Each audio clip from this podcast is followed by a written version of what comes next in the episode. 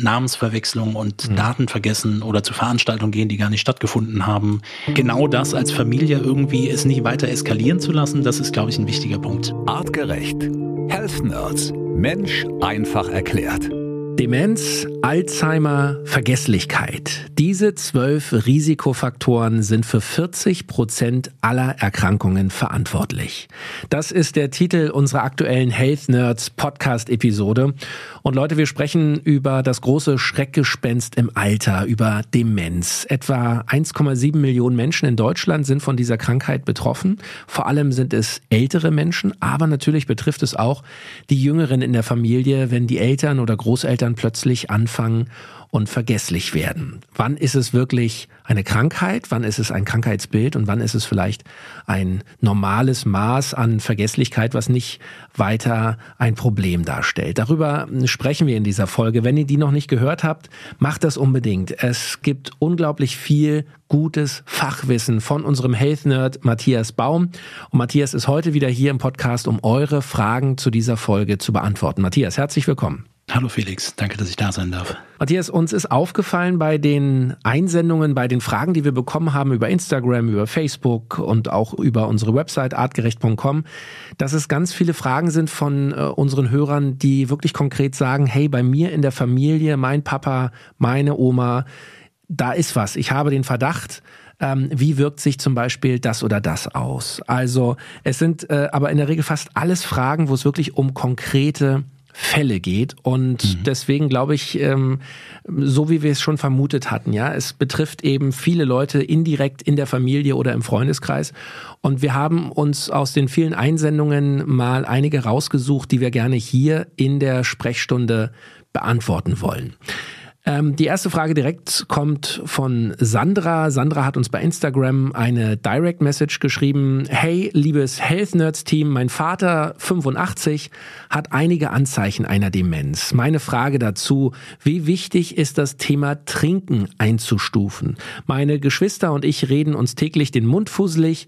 Danke für eure Fachantwort und bitte weiter so. Liebe Grüße, Sandra. Trinken ist wohl, und ich meine, das kennt man, das, von daher, wir reden uns den Mund fusselig, ist so dieses Familiending, mhm. ja, ältere Menschen trinken nicht genug. Und Fakt ist, es kann gut sein, dass im Alter wirklich die Trinkmenge nicht mehr ausreichend ist, weil ein bestimmter Bereich, nämlich ein Zentrum, das für Trinken oder Trinken mit steuert, ne, es ist ja im Endeffekt ein komplexes Gefühl, im Hypothalamus nicht mehr so ganz gut funktioniert. Und dann wird unter Umständen wirklich zu wenig getrunken und dann kann man darauf achten. Beim Trinken, und wir haben ab und an schon mal dazu gesprochen, ist es aber auch wichtig, zwar die gewisse Trinkmenge pro Tag zu trinken, aber es gilt auch nicht, viel hilft viel. Also wir haben immer mal wieder auch äh, Rückmeldungen so, ja, gut hydriert zu sein ist doch total wichtig. Ich trinke sechs Liter am Tag. Das ist zu viel. Mhm. Ja, es gibt auch definitiv ein zu viel an Trinken und ähm, tendenziell muss man auch auf das passende Wasser und die passende Wasserquelle achten. Das kommt dann halt auch noch mit dazu. Es geht natürlich um Wasser trinken und nicht um irgendetwas anderes. Und dann haben wir auch schon mal das Thema des intermittierenden Trinkens angesprochen. Das heißt weniger häufig, aber dafür die ausreichende Trinkmenge. Und häufig wird auch die Trinkmenge, die in Nahrung enthalten ist, und gerade wenn wir über artgerechte Lebensmittel sprechen, ist da relativ viel Wasser enthalten, auch nicht mit berücksichtigt. Also die Gesamtbilanzierung spricht so von ungefähr zwei Liter pro Tag, wenn ich nicht irgendeine körperliche gesonderte Herausforderung mit dabei habe.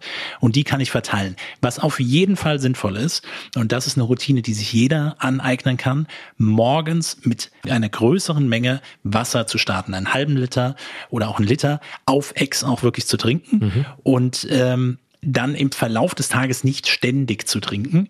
Und das ist so diese altersbezogene Empfehlung bei Senioren. Ja, stellt ihnen immer ein Wasser hin und immer den Hinweis geben, wenn ihr an dem Wasser vorbeilauft, trinken, trinken, trinken.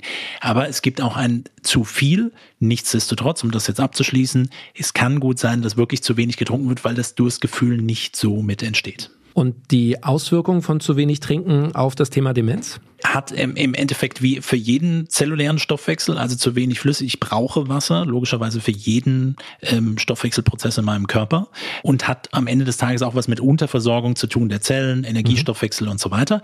Aber nicht dieses Thema, und das gilt vor allen Dingen für junge oder auch ältere Menschen mit einem gesunden Trinkverhalten, nicht wenn man einmal Durst hat, ist es schon zu spät. Das ist so eine typische Aussage. Dann ist es schon zu spät, dann haben die Zellen schon so wenig. Nein, wenn sich evolutionär verankert hat, dass ein so komplexes Gefühl wie Durst entstehen kann und jeder, der das schon mal hatte, weiß, wovon ich gerade spreche, dann scheint das in der Evolution häufiger der Fall gewesen zu sein. Wir sollten nicht Wasser fasten oder im Sinne von auf Wasser zu verzichten und diese Form des Fastens zu machen, also nicht zu lange Pausen einlegen, aber größere Trinkmengen aufzunehmen, das ist das, wie es physiologisch in der Natur immer vorgekommen ist. Und äh, ein Durstgefühl zu haben, ist nichts Schlimmes. Mhm. Und ähm, ein, ein letzter Hinweis, ein bisschen abweichend vom Thema Demenz, Alzheimer, Vergesslichkeit. Generell bei älteren Menschen Wassermangel im Körper erhöht auch das Schlaganfallrisiko, das Blut verdickt sich. Kann man da auch äh, ähm, einen Zusammenhang feststellen? Ja, das ist ja auch gerne etwas in, in, in der Grundvorstellung. Das muss dann aber schon sehr extrem sein. Ne? Mhm. Also wir sind tendenziell in der Gesellschaft eher so unterwegs, dass wir sagen, okay, alle viel trinken, das ist ganz wichtig. Aber die Verdickung des Blutes in dem Sinne, dass wirklich äh, es zu zäh fließend ist, da muss es schon deutlich unterversorgt sein, kann aber irgendwann ein Thema sein, ja. Okay, gut. Die nächste Frage kommt von Stefanie Böhm. Stefanie hat uns auch bei Instagram geschrieben. Sie hat uns zwei Fragen geschickt. Matthias, hier kommt erstmal Frage eins. Hallo liebes Artgerecht-Team, toll, dass es euch gibt. Ihr habt mein Leben wirklich verändert. Ich befolge viele eurer Tipps und fühle mich so gut wie noch nie. Stefanie, das freut uns sehr und wir hoffen, dass wir viele, viele Menschen begeistern können, mehr auf sich acht zu geben und ein bisschen äh, ja, bewusster zu leben und ein bisschen bewusster durch den Tag zu gehen. Jetzt also meine Fragen zur aktuellen Podcast-Folge. Wenn von niedriger Mahlzeitenfrequenz gesprochen wird, um Demenz zu verhindern, würde ich gerne eure Definition von einer Mahlzeit erfahren. Wird darunter zum Beispiel auch ein Bissen von einem Apfel verstanden? Gute Frage. Immer wieder ein wichtiges Thema. Bezogen auf die, und darum geht es eigentlich, was nämlich passiert, hat man schon gesagt, immer wenn Nahrung in den Darm gelangt, wird das Immunsystem, dieses darmassoziierte Immunsystem aktiv. Ne, wenn die Barriere gestört ist und das Darmmikrobiom verändert ist, dann kann es gut sein, dass Entzündungen lokal entstehen, die sich systemisch auswirken und dann auch zu etwas wie Neuroinflammation führen können rein runtergebrochen auf den Impact, den ein Bissen Apfel haben würde, wäre das eher zu verachten. Auf die genaue Definition, was versteht sich unter einer Mahlzeit beziehungsweise auch einem Snack oder ähnlichem, alles, was am Ende des Tages zur Produktion von Verdauungssäften führt und am Ende irgendwann auch wahrscheinlich zu einer Insulinausschüttung führt. All das. Und deswegen sagen wir letztendlich nicht auf Kalorienebene bezogen, dass ein Kaffee mit einem Schluck Milch am Ende des Tages auch eine Mahlzeit ist, weil wir immer in diesem Verdauungsmodus sind. Und postperandial, also nach dem Essen, findet immer etwas Entzündung statt. So, das heißt, um es ganz genau zu nehmen, eine niedrige Mahlzeitenfrequenz weniger als 21 Mahlzeiten pro Woche. Das ist eigentlich so den Rahmen, den wir immer mitstecken. Das heißt, drei Mahlzeiten pro Tag und vielleicht an einem Tag in der Woche oder zweien, vielleicht auch dreien, nur mal zwei Mahlzeiten zu essen um sich da mal ein bisschen ranzutasten, aber vor allen Dingen diese ganzen Zwischenmahlzeiten wegzulassen über den Impact auf Darmmikrobiom und wie viel Stoffwechselbelastung, Insulinausschüttung dann auch, keine Ahnung, ein Kaugummi oder ein Bonbon oder sonst irgendetwas verursacht, da kann, lässt sich drüber streiten, definitiv. Und was vielleicht auch Zuckerersatzstoffe letztendlich erzeugen an vielleicht doch einer leichten Insulinausschüttung, all das kann man nochmal separat betrachten. Das heißt, je hochkalorischer dann die Mahlzeit ist, desto mehr Entzündung wird dann sehr wahrscheinlich auch entstehen. Also Kaloriendichte in der Mahlzeit Dazu zählt dann vor allen Dingen Fett. Ähm, das ist ein Faktor mit dabei. Aber nichtsdestotrotz im besten Falle auch die Zwischenmahlzeiten auslassen und den Körper selbst regulieren lassen. Das hat dann nicht nur etwas äh, mit, mit Demenzprävention zu tun, sondern eben auch äh, mit einem gesunden Stoffwechsel. Das heißt ganz konkret, der Biss in den Apfel oder bestenfalls der ganze Apfel ist eine Mahlzeit. Ist im engsten Sinne auch wirklich dann eine Mahlzeit. Mhm. Ähm, aber ne, lieber dann den Biss in den Apfel als in die Schokolade, wo die Kaloriendichte höher ist und wahrscheinlich etwas mehr Entzündung entstehen würde. Guter Tipp. Und die zweite Frage von Stefanie. Inwieweit ist es sinnvoll, Folsäure bei einer bereits diagnostizierten Demenz zu supplementieren, wenn bis zur Diagnosestellung nichts supplementiert wurde? Vielen Dank für eure Antworten. Liebe Grüße, Stefanie. Supplementierung auch ein wichtiges Thema, haben wir angeschnitten, halte ich auch im Kontext der ähm, Demenzprävention oder Behandlungssituation nach wie vor für sinnvoll. Ne? Also nur weil eine Diagnose besteht, sollte ich damit nicht stoppen. Folsäure ist Vitamin B9 und wichtig gerade im Blut- und Hirnstoffwechsel quasi oder Nervenzellstoffwechsel, Vitamin B12, B6, Folsäure sind da insbesondere nochmal mit zu unterstreichen, aber grundsätzlich auch Antioxidantien, Vitamin E, Vitamin C, Omega-3-Fettsäuren, EPA, DHA, DHA insbesondere nochmal für, für die Neuronen extrem wichtig, also für die Nervenzellen selbst. Und ehrlicherweise würde ich sagen, lieber verwenden, als jetzt wegzulassen und so mit der, mit der Grundhaltung rangehen, na ja, jetzt ist es eh zu spät, jetzt können wir es auch weglassen. Fakt ist, wir müssten natürlich, wenn es einen selbst nicht betrifft, auch unsere Mitmenschen, Familienmitglieder dazu bewegen, dass sie die Sachen dann auch noch regelmäßig einnehmen, was ja häufig mit ein Thema ist. Das heißt, da ist grundsätzlich die Medikation, die vielleicht auch mit besteht, das optimal mit einzutakten. Aber ich würde es auf jeden Fall mitverwenden und auch in der Tendenz ähm, auch etwas höher dosiert mitzuverwenden über diese tägliche Einnahmeempfehlung hinaus. Und man kann sicherheitshalber auch nochmal checken lassen im Blut, ist denn ausreichend von den B-Vitaminen enthalten, Omega-3-Fettsäuren oder anderen Antioxidantien. Also Stefanie, wir hoffen, wir haben dir deine beiden Fragen gut beantwortet. Wenn du noch weitergehende Fragen hast oder nochmal mm, näher nachhören möchtest, natürlich Matthias und sein Team stehen dir bereit. Also schreib gerne oder melde dich bei uns und äh, wir werden alle Fragen natürlich beantworten. Die nächste Frage, die uns erreicht, da geht es auch um eine konkrete ja, Angst, Sorge in der Familie. Die Nachricht hat uns äh, anonymisiert erreicht, also ohne Namen und auch das könnt ihr natürlich gerne machen machen. Es geht ja nicht darum, dass wir hier irgendjemanden vorführen wollen, sondern wir wollen euch einfach versuchen, ähm, zur Seite zu stehen bei auch so schweren Themen wie Krankheiten in der Familie. Ich lese einfach mal vor. Liebes Health Nerds Team, danke für eure tolle, interessante Demenzfolge. Leider zeigt mein Vater immer mehr sehr aussagekräftige Demenzerscheinungen. Meine Schwester und ich sind teilweise wirklich erschüttert. Noch sind es nur kleine Episoden, aber mittlerweile ist es auch schon passiert, dass er ganze Zeitfenster vergisst. So ruft er zum Beispiel meine Nichte morgens nach ihrem Geburtstag an, um ihr zu gratulieren und meine Schwester muss ihm dann mitteilen, dass er sie bereits abends zuvor angerufen hatte. Er gibt vor, sich nicht daran zu erinnern, sucht dann komische Ausflüchte. Von den Risikofaktoren treffen leider einige extrem auf ihn zu. Schlechtes Hören, Alkohol, Rauchen, kaum Gesellschaft, so gut wie keine körperliche Betätigung und wenig Bewegung, schlechte Ernährung. Er tut alles ab und spielt alles runter. Er würde auch niemals freiwillig einen Test machen lassen und auch seine Angewohnheiten und Lebensweise würde er nicht ändern. Was sollen wir tun? Wie sollen wir uns verhalten? Gibt es da irgendwelche Tipps? Vielen Dank. So, eine große Frage, aber ich glaube, das spiegelt sehr gut wider, wie es wahrscheinlich in vielen Familien aussieht, wenn Oma und Opa oder die eigenen Eltern ähm, plötzlich anfangen, dement zu werden. Ähm, wie geht man damit um? Ja, wie kann man diese Menschen, wie kann man die Familie überzeugen, hey, lass uns gemeinsam was tun, lass uns zum Arzt gehen, lass uns einen Test machen. Das ist nicht so einfach. Matthias, was, was kann man überhaupt da an Tipps geben? Was würdest du machen? Genau, weil am Ende, also erstmal kann ich diese, genau diese Nachricht sehr nachvollziehen. Also ich habe das aus eigener Erfahrung, familiärer Erfahrung äh, miterleben müssen, genau diese Entwicklung, genau diese vielleicht noch auch lustig abgetanen Namensverwechslungen und mhm. Daten vergessen oder zu Veranstaltungen gehen, die gar nicht stattgefunden haben oder immer wieder die gleichen Sachen kochen. Und genau das als Familie irgendwie es nicht weiter eskalieren zu lassen, das ist, glaube ich, ein wichtiger Punkt. Also dieses sich bewusst werden, okay, da scheint irgendetwas nicht zu stimmen. Risikofaktoren kommen auch noch mit dazu. Ich glaube, dass offene Kommunikation so oder so ein wichtiger Punkt ist. Und Natürlich kann ich jetzt nicht in die Familiensituation reinschauen und ich kenne ihren Vater nicht, ob es unter Umständen ähm, vielleicht wirklich keinen Zugang gibt. Ich würde es aber auf jeden Fall versuchen zu probieren und ich würde offen kommunizieren und ich würde auch emotional versuchen, das Ganze mit zu vermitteln. Nicht eine Lehrerrolle einnehmen und das Rollenverhältnis ändern, so ich bin jetzt nicht mehr Tochter oder Sohn, sondern ich bin jetzt dein Erziehungsberechtigter. Mhm. Das wird sehr häufig nicht funktionieren. Aber dieses emotionale Packen und emotionale Koppeln, das halte ich für einen ganz wichtigen Punkt. Und das auch klar machen und auch verständlich zu machen, ohne jetzt mit dem Finger eben die ganze Zeit drauf zu deuten. Warum ist das ein wichtiger Punkt? Weil gerade das emotionale Zentrum sehr lange im Laufe von bestimmten Demenzen, gerade auch der Alzheimer-Demenz, unter Umständen auch noch funktionsfähig ist. Ja, das heißt, die Emotionen werden auch wahrgenommen. Sie werden anders verarbeitet als das kognitive. Ich werde mit irgendetwas konfrontiert oder da, wo vielleicht Erinnerungen bereits verloren gegangen sind.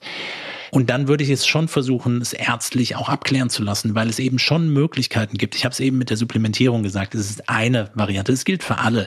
Basale Supplementierung macht einfach Sinn. B-Vitamine, Omega-3-Fettsäuren, verschiedene Antioxidantien sind definitiv hilfreich und muss man halt konstant mitverwenden.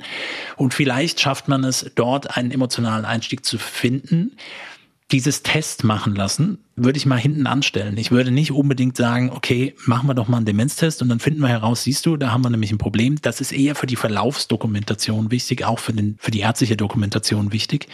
Die Diagnose ist also nicht entscheidend, aber wie kann man bestmöglich unterstützen?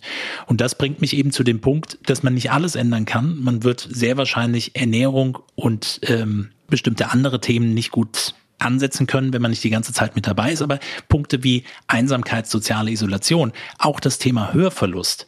Also zu sagen, ey, Papa, lass mal zum Hörakustiker gehen und lass mal ein Hörgerät machen. Es gibt super tolle Geräte, dass zumindest ein gewisser Effekt damit entstehen kann. Verstehe? Also an den einzelnen Punkten anzusetzen und Alternativen zu bieten, die jetzt nicht in was Belehrendes reingehen. Das mhm. wäre, glaube ich, mein Ansatz. Und ich würde es nicht so lange eskalieren oder, oder fortlaufen lassen, bis es irgendwann eskaliert. Äh, ich, aus eigener Erfahrung weiß ich, dass das gekoppelt mit einer Psychose dann einherging. Das ist der Moment, wo man dann ähm, vielleicht nicht abwartet und dann wird medikamentös eingestellt und dann verändert sich es unter Umständen rapide. Bedeutet, jetzt anzufangen, die Zeit gemeinsam zu genießen, soziale Kontakte zu pflegen und äh, nicht so viel mit dem Finger drauf zu deuten, sondern zu versuchen, es in etwas Positives zu münzen. Mhm. Also du sagst ganz klar, emotional ist der beste Weg, wirklich zu sagen, Papa, lass uns mal hinsetzen, ich mache mir Sorgen, ähm, lass uns doch mal gemeinsam versuchen, hier eine Lösung, einen Weg zu finden. Das hat mehr Erfolg, als mit erhobenem Zeigefinger da irgendwie zu meckern oder zu diskutieren. Genau. Das sorgt sehr häufig dafür, dass grundsätzlich bei allen Themen, ne, ich weiß es besser als du, also so wie wir ja auch viel über Themen sprechen und das so raushauen und, mhm. und, und mitgeben, äh, würde ich mir aber nicht äh, anmaßen, das würde ich auch in der Praxis nicht tun. Es ist eine freie Entscheidung am Ende des Tages. Aber ich kann aufzeigen, was sind die Mechanismen, die dahinter stehen und über die können wir hier aussprechen. Aber ich sage dir nicht, du musst das jetzt tun die Entscheidung bleibt bei einem selbst. So, aber dieses Emotionale und dieses Nahebringen und auch die Ängste, die eigenen vielleicht auch ein bisschen besser zu verstehen, das ist sicherlich hilfreich und fördert die Kommunikation insgesamt. Und vielleicht gibt es darüber einen Zugang. Und ansonsten, wie gesagt, versuchen diese Risikofaktoren zu minimieren, zu verändern, ohne dass man darauf hindeutet und sagt, wenn du das nicht machst, bekommst du oder entwickelt sich eine Demenz voran. Okay. Es ist kein leichtes Thema. Es ist, äh, es ist etwas, wo jeder natürlich auch seinen individuellen Weg finden muss und jede Familiensituation ist anders. Ähm, aber vielleicht äh, helfen diese Tipps und diese Punkte da eine Besserung herbeizuführen. Die nächste Frage, die reingekommen ist, ist von Noemi. Und sie schreibt, liebe Health Nerds, vielen Dank für die sehr interessante Podcast-Folge. Es wurde gesagt, dass es nicht gut ist, wenn man zu viele hochkalorische Sachen isst, wie zum Beispiel viel Fett, da dadurch Entzündungen entstehen, die Demenz begünstigen können. Ich ernähre mich abwechselnd Low Carb und abwechselnd ab und zu Ketogen, wo man ja mehr Fett zu sich nimmt. Ich esse durchschnittlich zwei bis drei Mahlzeiten pro Tag und integriere auch häufiger mal intermittierendes Fasten. Trifft dies dann auch zu oder ist es nicht ganz so schlimm, wenn der Körper das Fett aufgrund der Ketogenadaption besser verarbeiten kann? Würdet ihr wegen des Hintergrunds der Entzündungen von einer Ketogenernährung eher absehen? Bin gespannt auf eure Antwort. Liebe Grüße, Noemi. So, das ist schon relativ komplex. Da sind viele Sachen mit drin. Muss man vielleicht auch nochmal erklären. Low Carb und Ketogen, Matthias, bedeutet was in der Ernährung? Low Carb bedeutet letztendlich erstmal eine niedrige Menge. Also ihr wisst, in der normalen Verteilung der Makronährstoffe, Kohlenhydrate, Fette, Eiweiß, ist eigentlich in der normalen Empfehlung liegt so zwischen 50 bis 60 Prozent eigentlich Kohlenhydratquellen. Es geht nicht darum, dass per se kohlenhydratarm besser ist oder wichtiger ist, aber diese typischen Kohlenhydratquellen, wir nehmen das gerne synonym, die wir verwenden, sind dann Reis, Kartoffeln, Weizen, äh, andere Getreidesorten. Und was wir ja eher sagen ist, es darf gerne Kohlenhydrate beinhalten, aber eher intrazelluläre, also eher so in Gemüse gebundenem. So, das ist so der eine Aspekt. Und dann geht's dann weniger um die reine Kohlenhydratmenge, sondern eher die glykämische Last. Also ich erkläre das eine mit einem nächsten komplexen Wort. Äh, sprich, letztendlich, wie stark werden Blutzuckerspitzen sein? Wie viel ist das im Gesamtvolumen, wenn auch viele Ballaststoffe mit dabei sind? So, das nur so am Rande dazu. Low Carb ist dann etwas, was wir häufig in Verbindung setzen, wie beispielsweise auch eine artgerechten Ernährung, aber eben nur, weil bestimmte Sachen primär erstmal rausfallen würden. Ketogene Ernährung, da geht es darum, dass die Makronährstoffe Fette mehr in den Vordergrund gerückt wird und sehr viel Fett konsumiert wird. Und das ist in in zweierlei Hinsicht interessant. Auf der einen Seite, weil es viele Untersuchungen gibt, die sich gerade mit neurologischen Erkrankungen beschäftigen. Und eine ketogene Ernährung steht in Verbindung beispielsweise bei Epilepsieerkrankungen. Epilepsie, das heißt ein Entladen aller Neuronen gleichzeitig im Gehirn, sorgt dafür, dass alle Muskeln zucken, krampfen und äh, da gibt es verschiedene Abläufe.